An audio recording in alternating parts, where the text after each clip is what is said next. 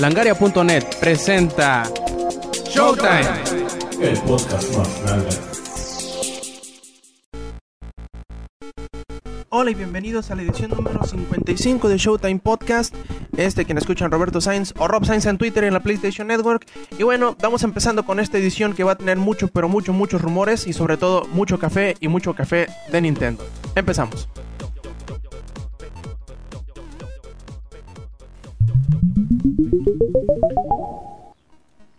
Y bueno, vamos empezando primero con lo que estamos jugando, más bien dicho que estoy jugando. Y en esta ocasión he estado jugando eh, un pequeño título descargable de la PlayStation Network que se llama Dungeon Hunter Alliance o Alliance, no sé cómo se diga.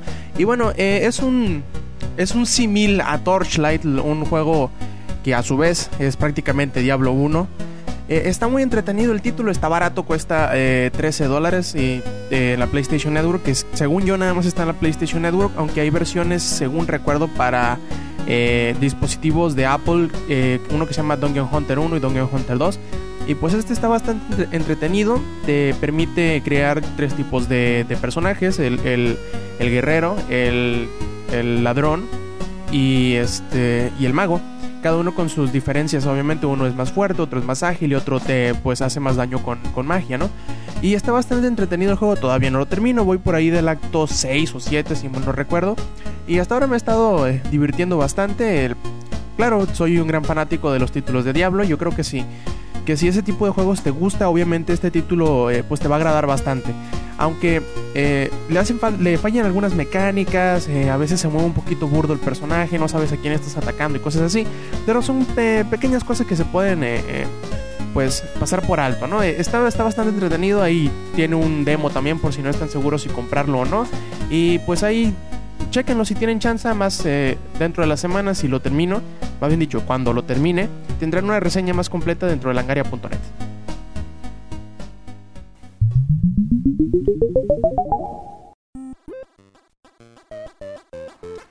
Y bueno, vamos iniciando con el resumen semanal. Esta vez tenemos unas cuantas notas eh, bastante interesantes. Como por ejemplo el acuerdo al que llegaron Sony y George Hotz o George Hot, como lo conocemos. Eh, ya sabemos que después de tanto, tanto que se estuvieron echando caca uno como monos, ¿no? Caca uno y luego caca al otro.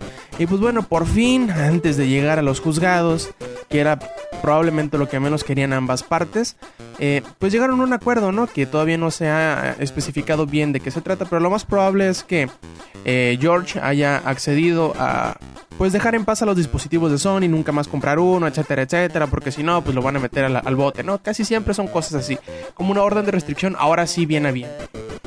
Y, y bueno, eh, asegura uno de los, de los consejeros generales en cuanto a materias de, tribunales de Sony dice, bueno, nuestra motivación para esta litigación es proteger nuestra propiedad intelectual y a nuestros consumidores y creemos que este acuerdo y la orden eh, judicial a la que ha accedido George pues nos ha permitido nos ha permitido llegar a dicha meta, ¿no? Y está bien, eh, yo como siempre les he dicho aquí en Showtime Podcast, a mí no me podría importar menos que la gente hackee sus consolas siempre y cuando lo haga de manera local. Desgraciadamente, pues George Hotz permitió eh, al liberar la, clave de encriptación que pues eh, cualquier persona no nada más pudiera hacer sus versiones del, del de los eh, pues eh, custom firmware, ¿no? Sino que abrió una posibilidad de que muchos tramposos pues pudieran entrar a la, PlayStation Network y arruinar la experiencia de juegos de los demás. Como les digo, si lo hacen en una manera local y que entre comillas nada más los afecte a ellos, pues a nadie nos importa, ¿no? Si, si piratean sus juegos, ¿qué importa? Va, a haber mucha gente que los va a comprar, pero ya si entran a, los servidores en línea y empiezan a, pues a cagarles el palo a los demás, ahí es donde sí, la verdad, a mí en lo personal sí me molesta. Y claro, asegura GeoHot que nunca fue su intención causarle problemas a los usuarios o facilitar la piratería. Y pues bueno, dice que está contento de haber terminado con el asunto y pues que lo dejen vacacionar a gusto en Centroamérica, en donde ahorita de seguro está viendo tetas por todos lados.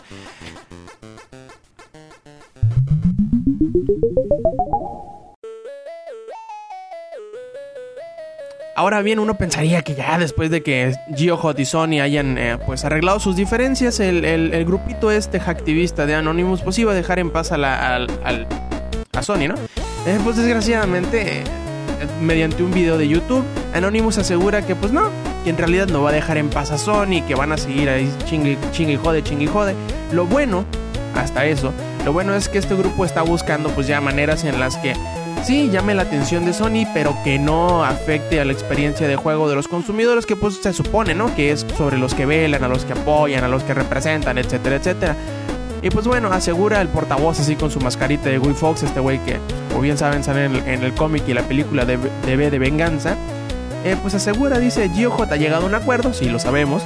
Eh, el caso se ha descartado y aunque a los ojos de la ley el caso se haya cerrado, para Anonymous todo esto apenas está comenzando, asegura. Eh, los ataques a los sitios de Sony han cesado, sí, claro, ya no estábamos haciendo los ataques de, negación de servicios distribuidos, etcétera, etcétera pero pues estamos buscando formas de llamar la atención a Sony. Y pues bueno, como ustedes saben, siguen eh, llamando corrupta a la, empresa, de que no les da la propiedad de las cosas que compran a los, a los consumidores, etcétera, etcétera, que nada más está... Bueno, en fin, todo eso es que ya han dicho, ¿no? La, parte que a mí sí me gusta de la, de, la protesta que Anonymous está llevando es la parte de ir a las tiendas locales de, las, de la marca y pues manifestarse quejando. Eh, de hecho, el día de hoy es cuando se tiene supuestamente programado, 16 de abril, tiene eh, programado la visita a las tiendas locales, sobre todo en Estados Unidos, con sus mascaritas de Guy Fox, a, pues a, expresarle su descontento ¿no? a las tiendas y a los empleados y todo eso. Yo supongo que en los siguientes días vamos a estar ya pues, conociendo los... Em, reportes de qué pasó, de si les echaron a los granaderos y bueno, allá no sé, no sé cómo se manejan estos, estos asuntos, no, pero de seguro los, los eh, empleados de Sony, digamos que tampoco son los que la deben de llevar, pero pues bueno, ahí veremos qué, qué sucede con esta, eh, digamos, manifestación de Anonymous y todos sus seguidores que obviamente le van a estar aplicando su Circling Rush a las tiendas de Sony.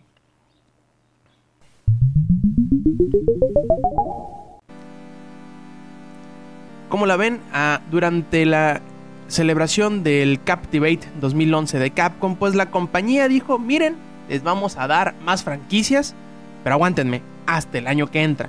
Así es, asegura David Reeves de Capcom que pues la estrategia empieza con Street Fighter y Resident Evil. Dice, tenemos como estrategia base a Street Fighter y Resident Evil, pero esto no significa que no habrá... Eh, que, habrá de estos juegos para toda la vida, pues que le van a seguir sacando jugo. Ajá, les creemos.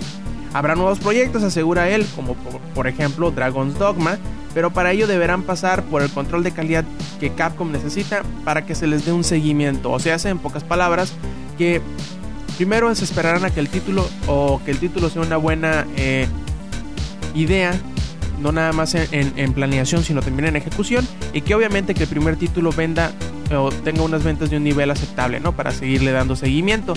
Y te asegura, David, que habrá al menos un título original que vendrá el siguiente año, pues hay que ver. Eh, ya nos habían dicho anteriormente que estarían sacando pues franquicias nuevas, propiedades intelectuales, sobre todo en Japón, y que algunas de ellas saldrían hasta acá, hasta América. Dragon's Dogma se ve muy muy bien, de hecho pueden eh, buscar todos los trailers que Capcom eh, reveló o sacó o liberó, como les quieran decir, en el Captivate en langaria.net. Ahí le ponen, por ejemplo, Street Fighter X Tekken, Resident Evil Operation Raccoon, Dragon's Dogma, el nuevo de. de ¿Cómo se llama? De Dead Rising. Y pues bueno, hay mucho de Capcom. Esperemos que no le salga como esa chingadera de Dark Boy. Que le salga bien. Pues todos queremos buenos juegos y sobre todo ese de Dragon's Dogma que se ve muy, muy, muy bien.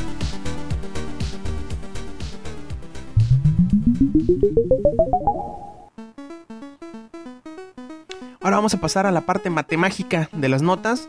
Primero vamos a empezar con Sony y asegura la, marca que eh, alrededor del mundo ya se han vendido 50 millones de consolas de PlayStation 3, el cual no es un número eh, digamos que se pueda menospreciar. En realidad no, no, tenemos todavía los números de cuántos de cuántas consolas haya vendido Xbox a la fecha. Supongo que deben dar unos 55 o 56 millones probablemente. Pues, ustedes saben, para todos esos que les preocupa, pues comparar, que para la vendido más, que la guerra de las consolas y que todas las... Ustedes saben, todos esos güeyes que se ponen su mascarita de troll de decir, no, es que nosotros hemos vendido 7 millones. Ah, ustedes saben, todos esos güeyes. Bueno, además, también Sony ha revelado que para su para su control sensible en movimiento, el PlayStation Move, pues ya llevan 8 millones de unidades vendidas. Y pues también ya, ya llevan un número considerable, prácticamente, o casi casi uno de cada cinco eh, uno de cada cinco poseedores de PlayStation 3 ya tiene un PlayStation Move, aunque bien sabemos que pueden tener más de uno por consola. Y también pasando ya al- a la parte de Nintendo, eh, se revela que durante la primera semana, que fue la semana de lanzamiento del Nintendo 3DS, pues se vendieron 400 mil unidades solamente en Estados Unidos.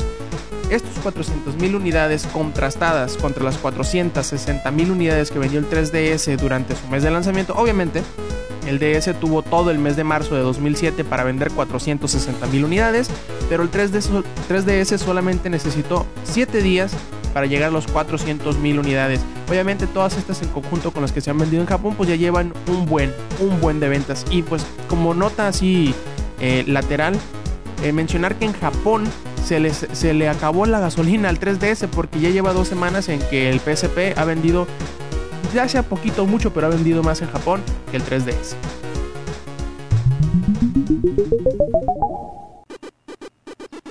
Bueno, vayamos pasando al no puedo creer que lo dijeron o no puedo creer que lo hicieron y esta vez les traemos eh, tres notas, tres notas bastante eh, interesantes, tres declaraciones bastante entretenidas, o bien dicho, son dos declaraciones y un- una cosa que hicieron que ustedes dirán, no mames. Y bueno, empezamos con la primera, Jack Tretton, que es el CEO de eh, Sony en América, si mal no recuerdo, pues bueno, en una entrevista con CNN Money, pues eh, se encargó de, digamos, hablar mal o más bien dicho, dar sus opiniones eh, personales en cuanto a las consolas de Nintendo, ¿no?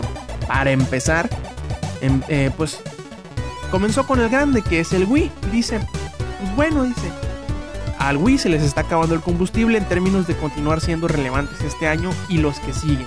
A lo que me refiero, asegura él, ¿por qué habría yo de comprar un sistema que no tiene un disco duro? Asegura. No hay forma en que la consola se escale o siga creciendo. Claro, sí, los controles de movimiento son atractivos, pero si solo puedo mover mis, mis brazos unos 30, 40, 50 centímetros, pues en realidad digamos que no es como que un control sensible al movimiento que pueda hacer las cosas que una persona realmente, ¿no? Que pueda captar todos los movimientos. Pero pues bueno, el señor Treton no terminó ahí, siguió despotricando en contra ahora de la familia del Nintendo DS. Asegura, pues bueno, nuestro punto de vista con, eh, respecto a la experiencia de, como ellos dicen, el Game Boy, pues sí, son una gran herramienta para entretener a los niños, algo que los pequeñiños pues juegan en los aeropuertos mientras esperan, o, en el autobús, o en el carro, ustedes saben, cosas para mantener calmado al chamaco que no ande haciendo desmadre.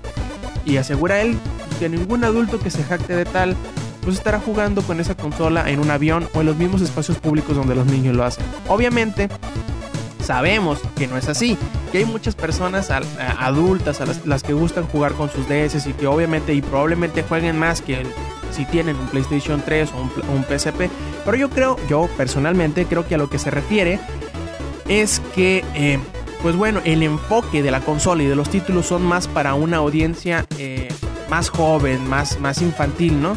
Que títulos un poquito, podemos decir, más eh, adultos, como los que ah, ofrece el PlayStation Portable, ¿no? Son audiencias distintas, aunque pro- probablemente se puedan utilizar, bueno, son como, tienen tienen como objetivo audiencias distintas, pero eso no quiere decir que todo ese demográfico al cual nos están apuntando no pueda tomarlo y jugar y hasta disfrutarlo, ¿no?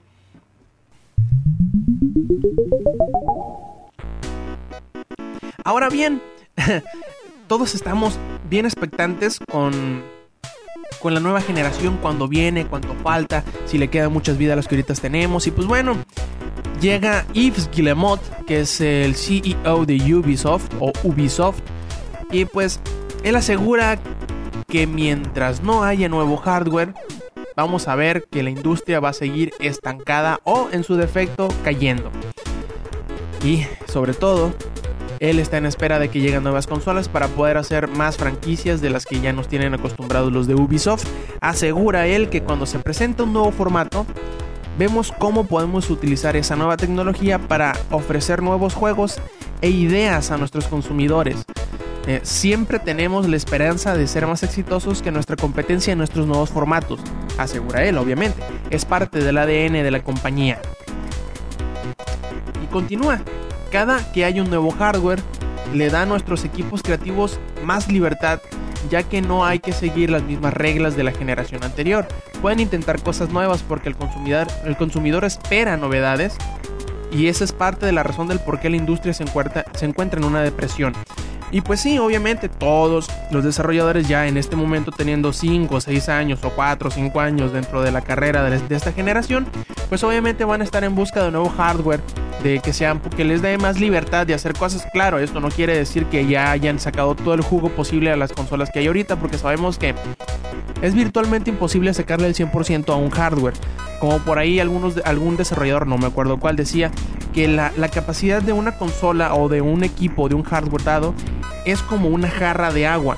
Como bien dicho, es como un recipiente. Lo que hacen los desarrolladores es tomar piedras o tomar pelotas y las acomodan de manera tal en que ellos puedan sacarle el más jugo posible. Pero obviamente entre estas esferas, entre estas pelotas, entre, entre estas piedras, siempre va a haber espacios en blanco, espacios vacíos que no que no se aprovechan. Y dependiendo de la filosofía de desarrollo y de, las técnicas que tenga cada uno de los desarrolladores, pues siempre van a haber distintos huecos que no van a poder cubrir, pero que sí cubren otros. Por lo tanto, es una falacia eso de decir que el 100% de, de, la capacidad o de la potencia de una consola ya ha sido aprovechada sin importar cuánto tiempo salga. Obviamente, tiene sus limitaciones, que no se pueden hacer tales cosas o no se pueden hacer dos cosas en conjunto, cosas así, pues que no se pueden hacer buenos gráficos y, y buenas físicas, o que al mismo tiempo, obviamente, y cosas así. Siempre van a haber limitaciones sin importar en qué, en qué generación estemos, pero también lo más importante, yo creo, para los consumidores sobre todo, es que muchos todavía no están preparados psicológicamente para desembolsar nuevamente dinero para una nueva generación de consolas.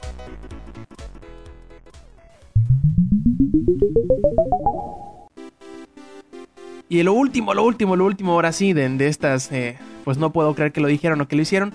Pues conocemos ahora a, a un personaje que se llama Everbloom, que pues popula en uno de los servidores del, del famosísimo juego en línea World of Warcraft, pues digamos que ha hecho lo que muchos pensaban imposible, o si no, imposible de menos que les da muchísima hueva.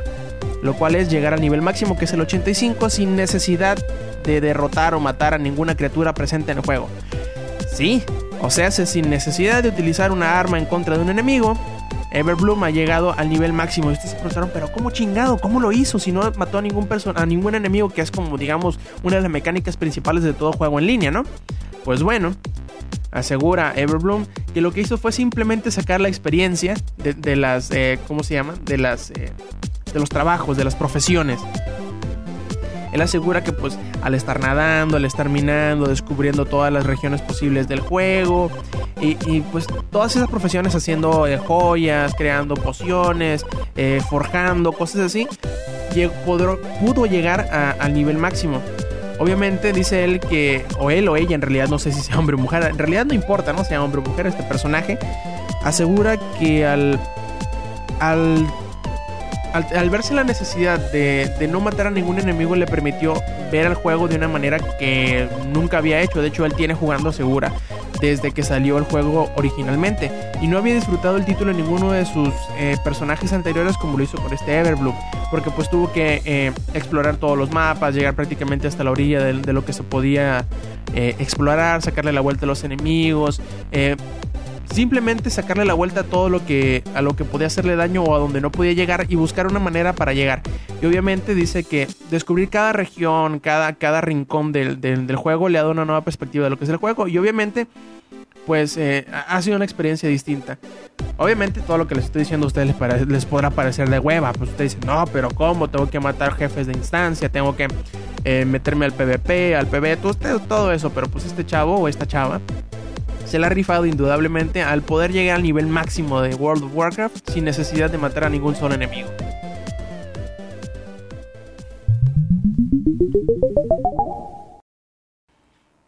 Y bueno, les recordamos que entren a langaria.net en donde pueden encontrar las notas eh, más relevantes y más frescas de la industria de los videojuegos. Además de que tenemos podcasts que pueden escuchar, como este que es Showtime Podcast que sale todos los sábados.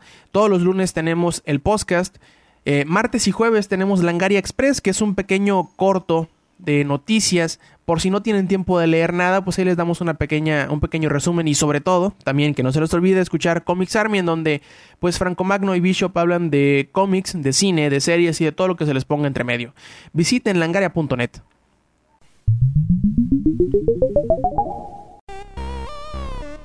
Y bueno, vamos empezando ya la última sección de, de, este Showtime Podcast número 55, en donde vamos a hablar de puro rumor, así es, de puro rumor y café, porque vamos a hablar del supuesto proyecto que Nintendo estará anunciando en el Electronic Entertainment Expo de este año. Y pues bueno, digamos que este rumor o esta afirmación o como lo quieran llamar de la nueva consola casera de Nintendo salió o se desbordó a partir de una, de una nota en la Game Informer en donde aseguraba que Nintendo eh, pues va a tener nueva consola y que lo va esta nueva consola la va a anunciar en la conferencia de Nintendo del E3 de este año que vendría siendo el 7 de junio.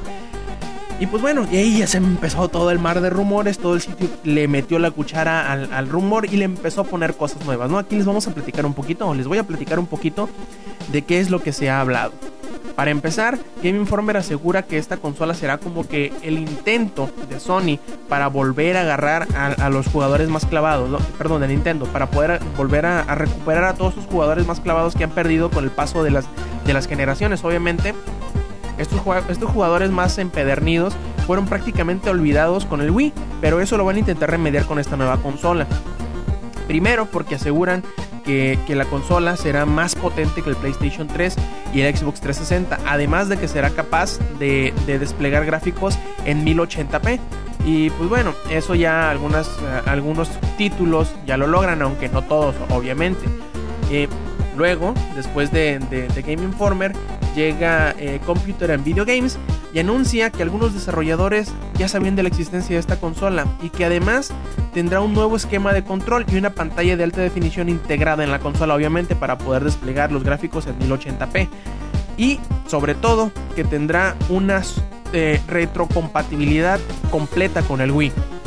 Obviamente con esta retrocompatibilidad se va a requerir que el Wii Motion o, en alguna manera que el Wii Mode se incluya o se pueda utilizar también en esta nueva consola, pero también puede ser que el nuevo esquema de control este que estamos mencionando los de CBG sea como un simil o pueda mm, digamos eh, reemplazar en cierto modo en cierta eh, capacidad al Wii Mode. Eh, obviamente, empezando con este, con este pequeño.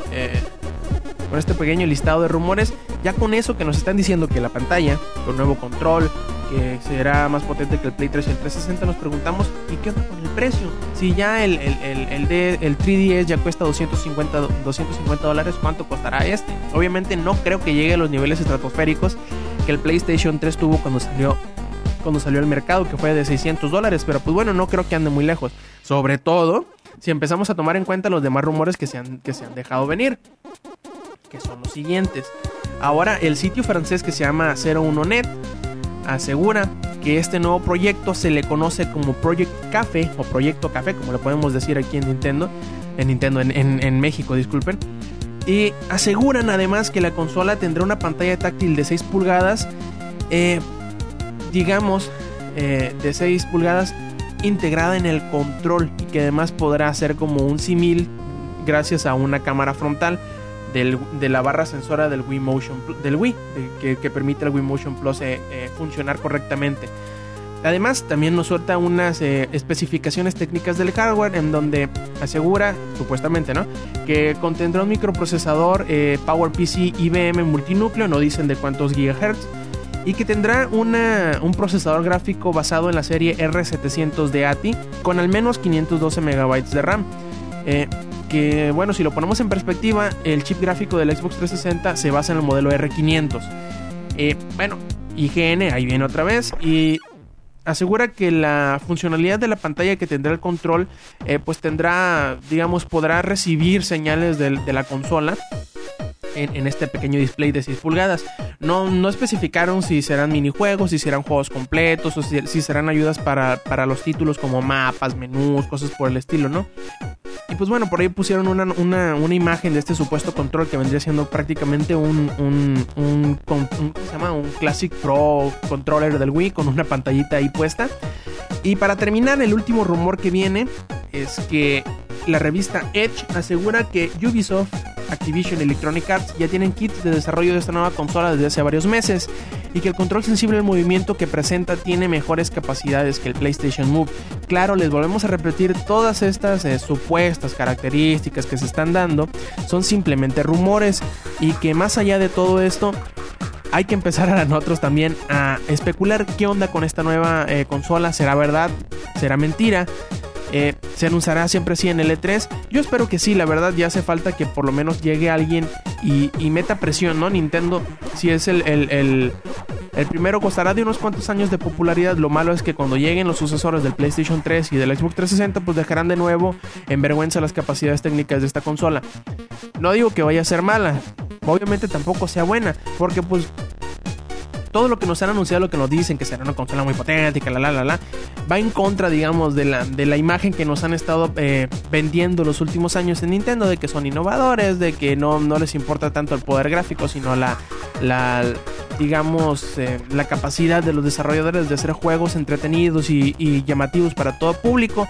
Pero obviamente aquí ya están intentando, pues, eh, recuperar todas esas eh, títulos multiplataforma que están saliendo nada más para 360 y para Play 3 que han sacado de la vuelta al Wii por no tener la capacidad técnica de, reproducirlos. Pero pues bueno ya veremos si luego Nintendo logra eh, recuperar sobre todo a muchos les interesa recuperar ese mercado de, de jugadores casuales que han ido perdiendo poco a poco. Y sobre todo que, que presente una, una consola que sea atractiva, no nada más para los casualones, sino que sea una consola que todos vabiemos por ella, ¿no? Eh, y obviamente todos estos eh, rumores no han sido confirmados por Nintendo, la, típica línea corporativa de no, miren Nintendo, no, comenta sobre rumores y especulaciones, pero pues bueno, creo que tendremos que esperar unos cuantos meses más, al 7, por ahí del 7 de, junio que se hagan las, las, las conferencias del E3 y ver si todo esto, si todo este proyecto café eh, se hace, se, se dilucida, bueno, como se diga, termina siendo una realidad y no nada más una bola de rumores que nos tienen pues bien emocionados.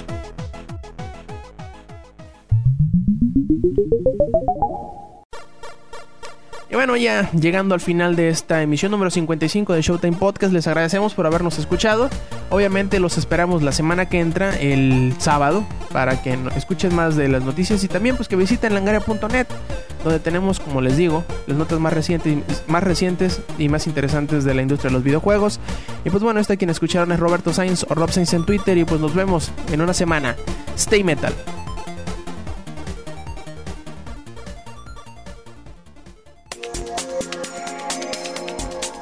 Langaria.net presentó.